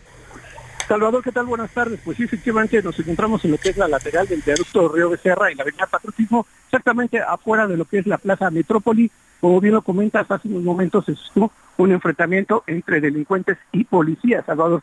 Te platico de los que no hemos podido enterar, es que unas personas pretendían realizar un retiro de dinero de una sucursal bancaria que se encuentra al interior de esta plaza, por lo cual pues pidieron el servicio de custodia a una patrulla de la Secretaría de Seguridad Ciudadana y los acompañó y los esperó afuera de la de la plaza comercial. Estas personas cuando salían de la plaza con el dinero en efectivo fueron interceptadas por tres hombres y una mujer quienes pretendían despojarlos del efectivo. Al percatarse, los policías que venían custodiando, pues enfrentaron a estas personas, a los delincuentes, lesionando de muerte a uno de los delincuentes, uno más fue lesionado y fue trasladado a bordo de una ambulancia de, Perú.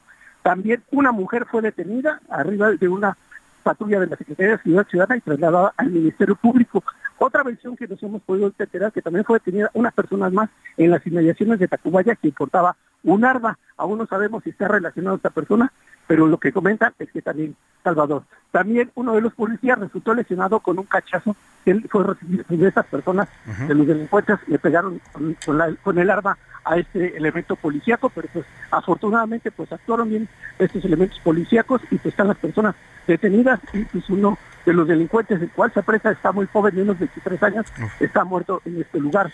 Ya en el lugar se encuentran elementos de la Secretaría Ciudadana quienes quienes resguardaron el lugar y también se encuentra personal de la Fiscalía General de Justicia realizando el peritaje para posiblemente realizar el levantamiento del cuerpo soldado. Pues estaremos atentos. Te agradezco mucho el reporte, Mario. Buena tarde. Buenas tardes, seguimos Y le decía que no es la única vez y efectivamente tenemos en, en mente dos ocasiones en que ha habido ya este tipo de asaltos y, y balazos en esta en los alrededores o adentro de este centro comercial José Luis Sánchez. Así es, Salvador. La primera ocurrió el 10 de marzo de 2021. También fue un intento de asalto a un cuentaviente dentro de la plaza. Y el 24 de 2020 también hubo otro. Igual también se trató de un intento de asalto a una persona que había retirado una fuerte cantidad de dinero del banco. En el primero que les menciono, en 2021, hubo una persona herida. En el segundo se, se logró lo, eh, Pues capturar vaya, al presunto asaltante. vaya situación. Vámonos a la pausa con esta canción que se llama Guerrera. La canta esta cantante española Valeria Castro, una canción de 2021 que motiva a las mujeres a buscar su valor como guerreras y gritar al mundo lo que son. Grita viva voz que no hay para microfonía.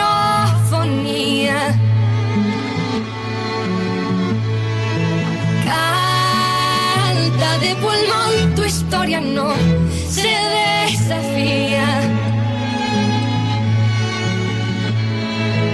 Eres aliciente, eres lo que le hace falta a la gente. En un momento regresamos. Ya estamos de vuelta en A la Una con Salvador García Soto. Tu compañía diaria al mediodía.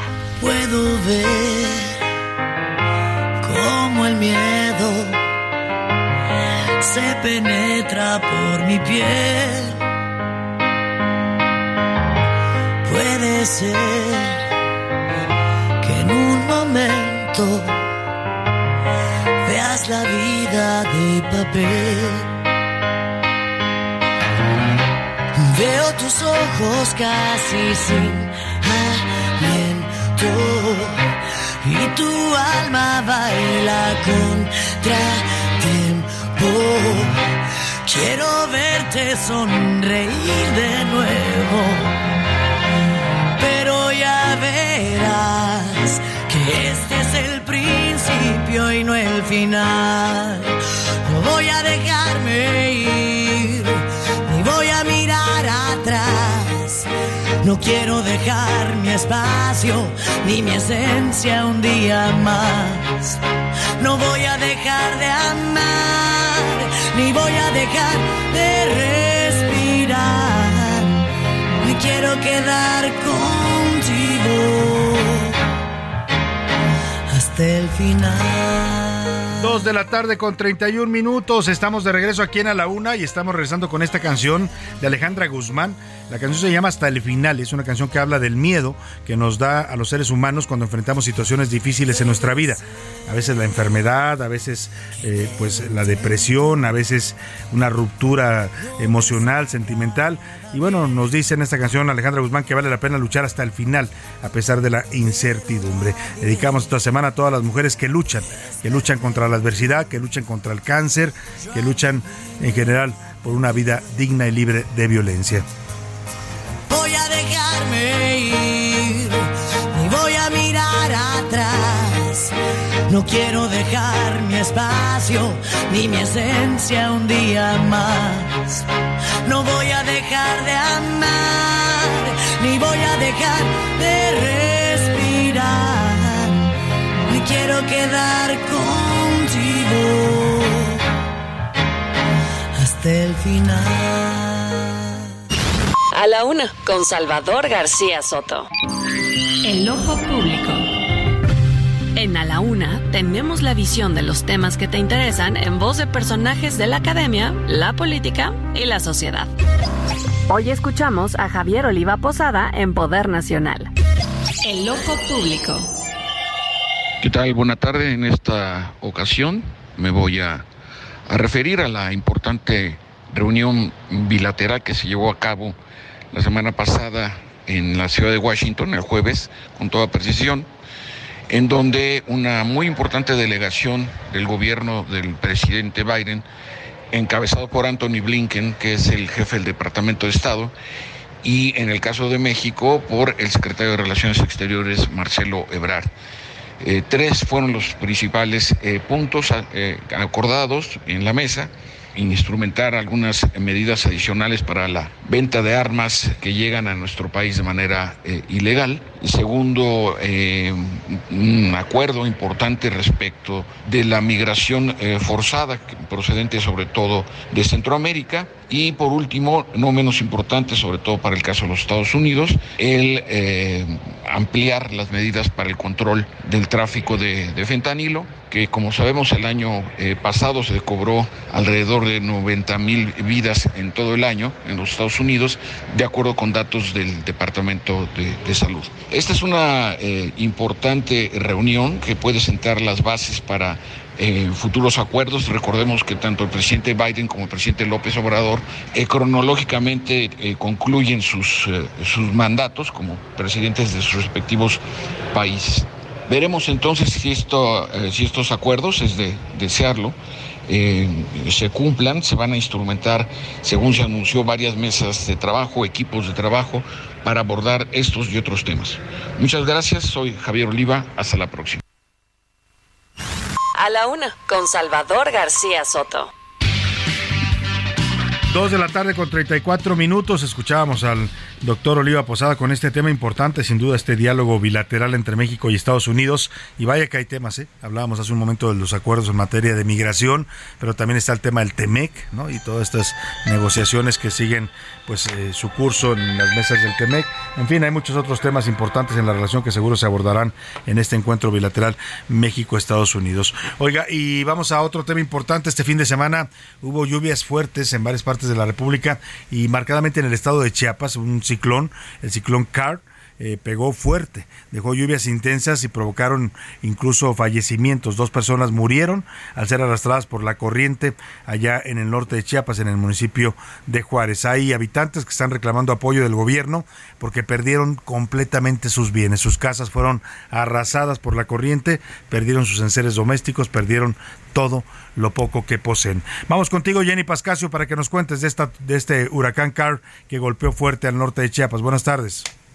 Buenas tardes, Salvador, para informarte que tres personas fallecieron tras el paso de la tormenta tropical Car por el estado de Chiapas el pasado fin de semana. Dos de ellas fueron arrastradas por la corriente que dejaron las inundaciones en el municipio de Juárez. Se trata de José Miguel Martínez Soberano, un enfermero de la casa hogar que apoyaba en las labores de auxilio junto a Simón Díaz Vázquez, habitante de la ranchería Galeana. Pero la lancha en la que se trasladaban estos dos voluntarios volcó y este domingo sus cuerpos fueron encontrados sin vida. Otra de las víctimas fue una mujer de 65 años identificada como Angelina que quedó atrapada en su domicilio en el municipio de Pichucalco. Aunque fue rescatada con vida, falleció horas más tarde debido a la gravedad de su salud. Hasta ahora son decenas de damnificados con pérdidas totales de sus bienes. Protección Civil ha señalado que en los próximos días comenzará con el recuento de los daños. Por ahora realizan labores humanitarias en los dos refugios temporales habilitados en la zona. Habitantes de Pichucalco, uno de los municipios con mayores daños, pidieron el apoyo de los tres niveles de gobierno, así como de la sociedad para hacerles llegar víveres, artículos para bebés y de limpieza personal. Nos mantendremos al tanto para informar la ubicación de los centros de acopio Salvador. Buenas tardes. Bueno, pues ahí está, gracias Jenny Pascasio, esta situación lamentable allá en el estado de Chiapas. Oiga, le platicaba hace un rato, usted recuerda seguramente esta película de Coco en 2017, pues se convirtió en una cinta no solo muy vista en México, en todo el mundo, ganó incluso eh, un Oscar como la mejor cinta de animación en aquel año. Eh, inspirada y basada en la tradición del Día de Muertos en México.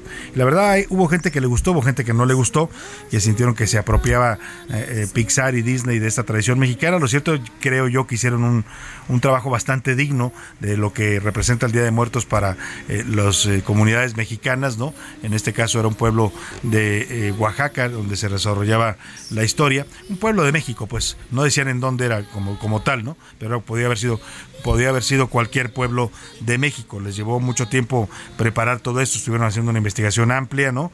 Eh, eh, y se inspiraron para crear al personaje principal de esta película, que era la abuela Coco, la abuela que pues daba sentido a toda la tradición en una familia mexicana que era la que les había enseñado el respeto por los muertos, los altares de muertos, el honrar a los que se fueron bueno, pues este fin de semana se dio a conocer que la mujer mexicana, una anciana que inspiró la creación de este personaje eh, por la parte de la cinta animada de Pixar, eh, eh, falleció a la edad de 109 años. Se llamaba María Salud Ramírez y era originaria de Santa Fe, allá en, Oaxaca, el municipio de mm, ahora le voy a decir exactamente qué municipio era, Santa Fe La Laguna, muy cercano al lago de Páscuaro. Vamos con Sergio Cortés, vámonos con nuestro jefe de información del Heraldo Radio Michoacán para que nos cuente de esta mujer que inspiró a este personaje que es conocido en todo el mundo, la abuela Coco. Eh, lamentablemente ella falleció este fin de semana, 109 años de edad. Qué, qué, qué, de verdad, qué longeva mujer, ¿no? 109 años de edad. Vamos contigo, Sergio Cortés, para que nos cuentes. Buena tarde. ¿Qué tal? Buenas tardes. Les saludo con mucho gusto y les informo que Michoacán Michoacán está de luto porque ayer en Quiroga, a los 109 años de edad, murió María Salud Ramírez Caballero, mujer que inspiró el personaje de la conocida película animada Mamá Coco, que rescata la tradición de la Noche de Muertos aquí en nuestro país. Originaria de la comunidad de Santa Fe de la Laguna, su personaje robó el corazón de miles de personas y aunque sus escenas en la película fueron muy pocas, bastó que Miguel, el niño y personaje principal, cantara Recuérdame para que mamá Coco no olvidara a su papá y no desapareciera del mundo de los muertos. Fue a través de las redes sociales que se dio a conocer la muerte de mamá Coco, quien, tras el éxito de la película basada en la Noche de Ánimas, recibió miles de visitas de personas de todo el mundo para conocerla y tomarse la foto de recuerdo con ella. Apenas el jueves pasado, doña María Salud cumplió 109 años de edad y lo celebró lo celebró con su familia con un gran pastel. Descanse en paz, la abuelita María Salud. Descanse en paz, mamá Coco. Buenas tardes. Pues descanse en paz, lo dices bien Sergio Cortés, esta mujer María Salud Ramírez, mujer mexicana, michoacana, que dio pues eh, vida, digamos, ella inspiró a este personaje animado que era la mamá Coco. Vaya, vaya vida de esta mujer y se volvió famosa, decía Sergio. La visitaban gente de todo el mundo, turistas que llegaban a esa zona de Michoacán, que es una zona muy turística, la zona del de, eh, lago de Páscuaro. Pues eh, cuando sabían que esta mujer había inspirado a ese personaje, se tomaban fotografías con ellos, la visitaban, en fin. Vamos a otros temas importantes, vamos a información de último momento. Último minuto en A la Una, con Salvador García Soto. José Luis Sánchez, ¿qué nos tienes? Salvador, la cruenta guerra, la invasión de, Rusia a Ucrania no cesa y más los ataques que se han desatado desde el pasado martes hasta la fecha. Hace unos minutos Rusia acaba de atacar el centro de Kiev durante la hora punta de la mañana con drones, con drones en esta ciudad, en la capital ucraniana. Se trata de drones kamikaze, Salvador, que primero arrojan una bomba que tienen, que van volando y después estrellan la, misma, la misma aeronave eh, sobre los objetivos que tienen destinados. Soldados dispararon al aire intentando derribar estos drones después de que las explosiones sacudieran el centro de Kiev. Sin embargo, bueno, pues no lograron detenerlos y bueno, los residentes huyen en busca de refugio luego de que ya fuera atacada severamente esta parte de Ucrania eh, allá en pues, la zona céntrica de esta ciudad. Qué barbaridad, pues la violencia de la guerra sigue todavía y parece que no tiene pues una salida, ¿eh? no se ve cómo vaya a resolverse este conflicto y lo que sí se ve lamentablemente y así lo está registrando el mundo es un incremento cada vez mayor de la violencia y la tensión en esta parte del mundo. Con todo lo que eso significa, ¿eh? porque nos ha golpeado por todos lados esta guerra a todos los mexicanos. El, el, tema, el tema nos ha pegado en la carestía, la inflación, la escasez de alimentos. Veía yo el fin de semana bombardearon una planta productora de aceite, aceite de girasol, José Luis, este aceite que se utiliza mucho eh, incluso en México, y era la planta que producía el 17% de ese aceite en todo el mundo.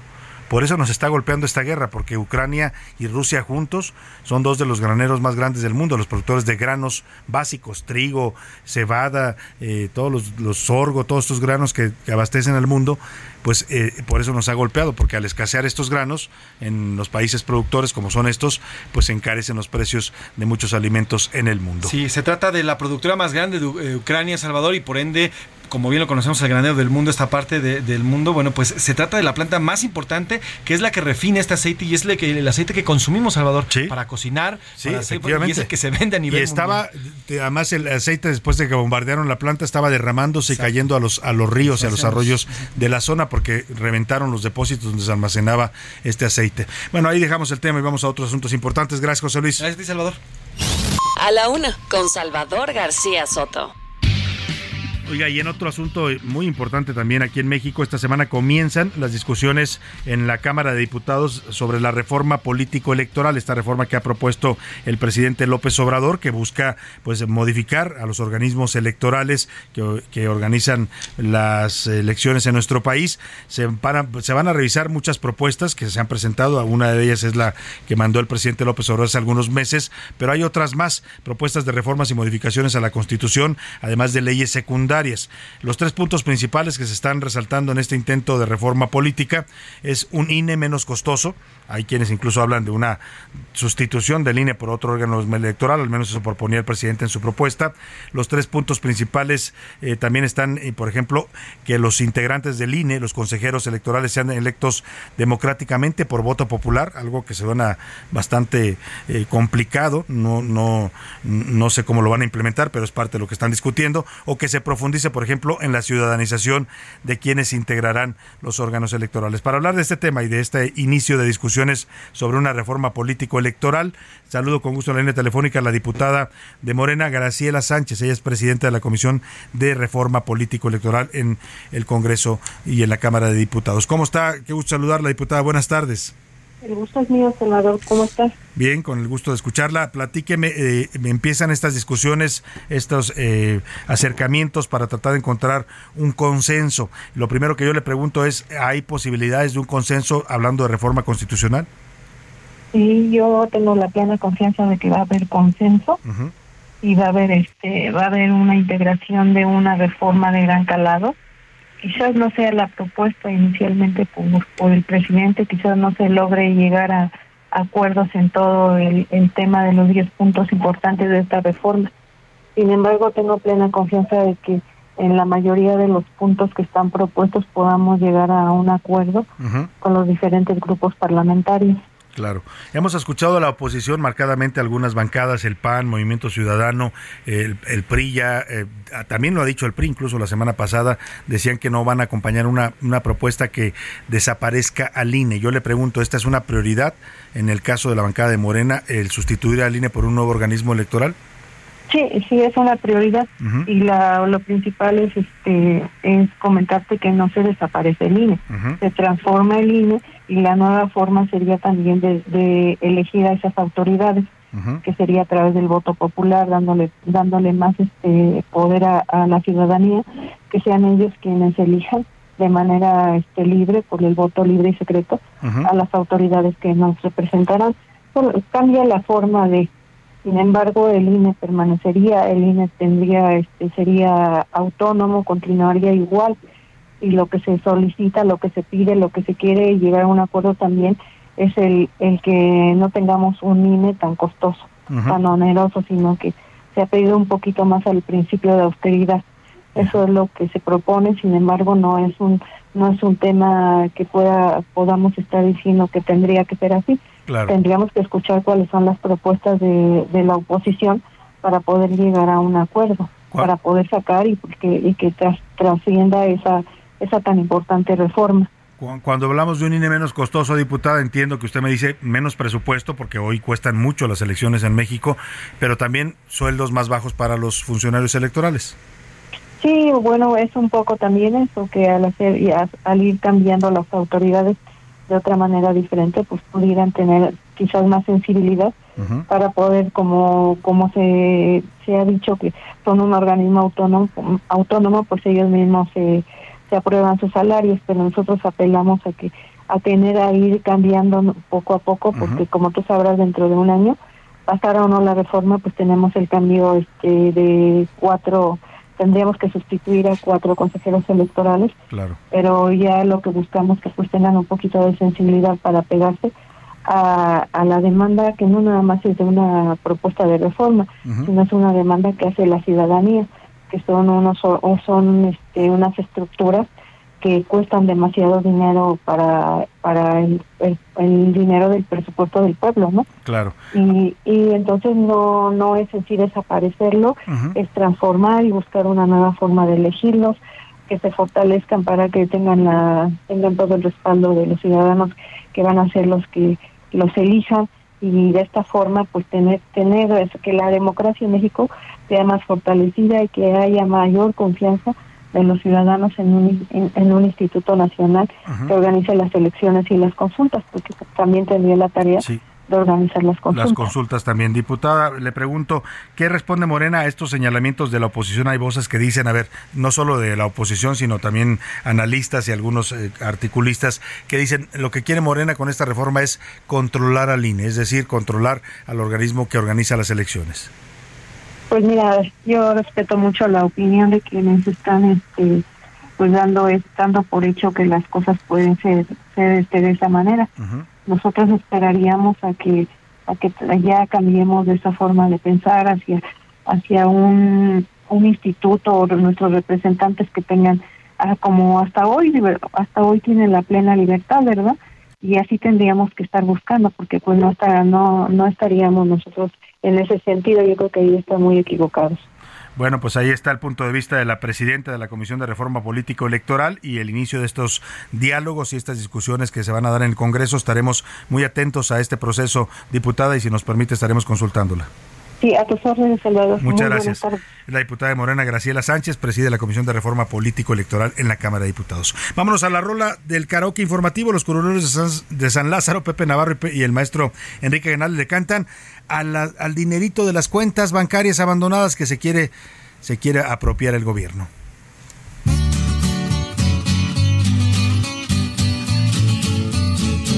encontré más dinero,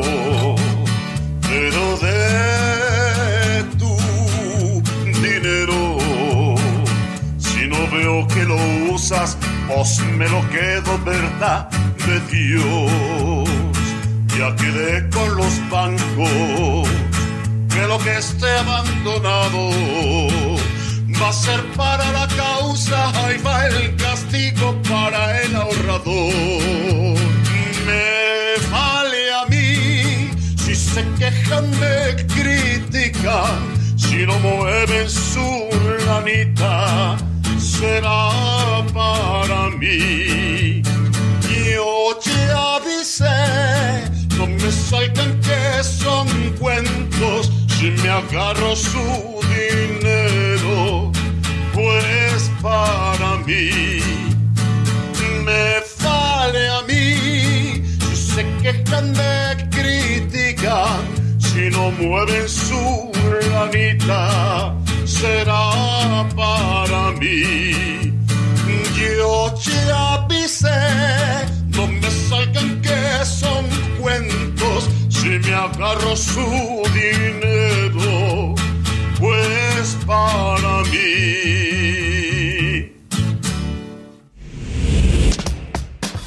Los deportes en A la Una con Oscar Mota. Hola, hola, querido Salvador García Soto, amigas y amigos de la una. Hoy un gran día para ganar muchísima actividad. Muy importante este fin de semana. Vámonos rapidito porque se definieron ya los semifinalistas de la Liga MX. El todopoderoso América. Ay, ya viene Halloween, ¿eh? Y este América sí da miedo. Nueva goleada al pueblo y pasaron caminando. Se van a enfrentar ni más ni menos que al Toluca. Me parece un agarrón interesantísimo. América Toluca para semifinales y del otro lado Monterrey eliminó un enjundioso Cruz Azul, pero dice Monterrey, aguas, la carnita asada es mía y aquí nomás mis chicharrones truenan. Y ahí está el equipo de Monterrey calificando. Se iba a gestar por ahí durante algunos minutos todavía la posibilidad de un clásico regio, pero Pachuca dijo, ah, ah, ah, y termina eliminando a los Tigres. Así que del otro lado será un Monterrey contra Pachuca con amplia valía los Tuzos, insisto, eliminando a Tigres. Vamos a escuchar las palabras de Marino Angulo, jugador del Pachuca, y también de Fernando Ortiz, entrenador del América. Hola, muchas gracias afición. Queremos agradecer de parte de todo el equipo por apoyarnos y queremos que nos sigan apoyando en esa semifinal. Un abrazo. A ver, para que no suene mal, me interesa un poco más de, de, de cómo los chicos pudieron resolver un partido, no la cantidad de goles o los récords. No, calma, calma. Pasamos a semifinales, importantísimo. Importante lo que dice Fernando Ortiz, ¿eh? Calmantes, montes y nos amanecemos. Todavía no hemos ganado nada. Pasito, pasito, suave, suavecito. Pero increíble, ¿eh? Insiste este América. Vaya, vaya, que da miedo. Es el amplio favorito, el gran favorito. Los partidos de ida se estarán disputando eh, a media semana y obviamente a lo largo, en la próxima el fin de semana, se estarán definiendo ya la gran final del fútbol mexicano. Siguiendo con temas de fútbol internacional ahora, pues bueno, el super español se lo llevó el Real Madrid 3 a 1 el Real Madrid al Barcelona con algunas polémicas ahí arbitrales un penal que me parece que al último no era pero bueno el cuadro blanco nuevo líder de la Liga Española precisamente venciendo al Barcelona de aquí me voy al fútbol americano ¿eh? porque estuvo bien interesante la jornada primero en la UNEFA fútbol americano estudiantil donde las Águilas Blancas del Instituto Politécnico Nacional derrotaron a los Pumas UNAM y en casa ¿eh? allí en Ciudad Universitaria y en la NFL 6 ganados 0 perdidos único invicto las Águilas de Filadelfia derrotaron a los Dallas Cowboys. Pittsburgh, la gran sorpresa, una de las sorpresas de esta jornada, derrotando a los Bucaneros de Tampa Bay de Tom Brady y en lo que yo considero el nuevo gran clásico de la liga, los Bills de Buffalo derrotaron a los jefes de Kansas City. Terminará la semana hoy, por supuesto, con el famoso Monday Night Football y estaremos revisando lo que sigue para la siguiente semana. Hasta aquí la información deportiva, mi querido Salvador. Regreso contigo. Muchas gracias a Oscar Mota. Vámonos a despedir de usted con música y es una canción que se llama Mujeres de Julieta Venegas dedicada para todas las guerreras de la vida. Mañana lo esperamos aquí a la una. Que pase una excelente tarde. Provecho. Y no dice nada. De repente sentí algo, llegó por mi espalda, me sacudió. Voces fuertes, tan enojadas. Pañuelo en mano para nombrar a cada mujer de. El espacio que te escucha, acompaña e informa. A la una. Con Salvador García Soto.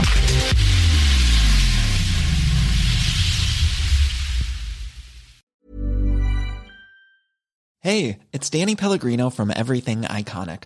Ready to upgrade your style game without blowing your budget? Check out Quince. They've got all the good stuff shirts and polos, activewear, and fine leather goods, all at 50 to 80% less than other high end brands.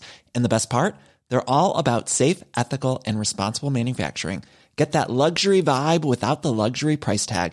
Hit up quince.com slash upgrade for free shipping and 365 day returns on your next order. That's quince.com slash upgrade.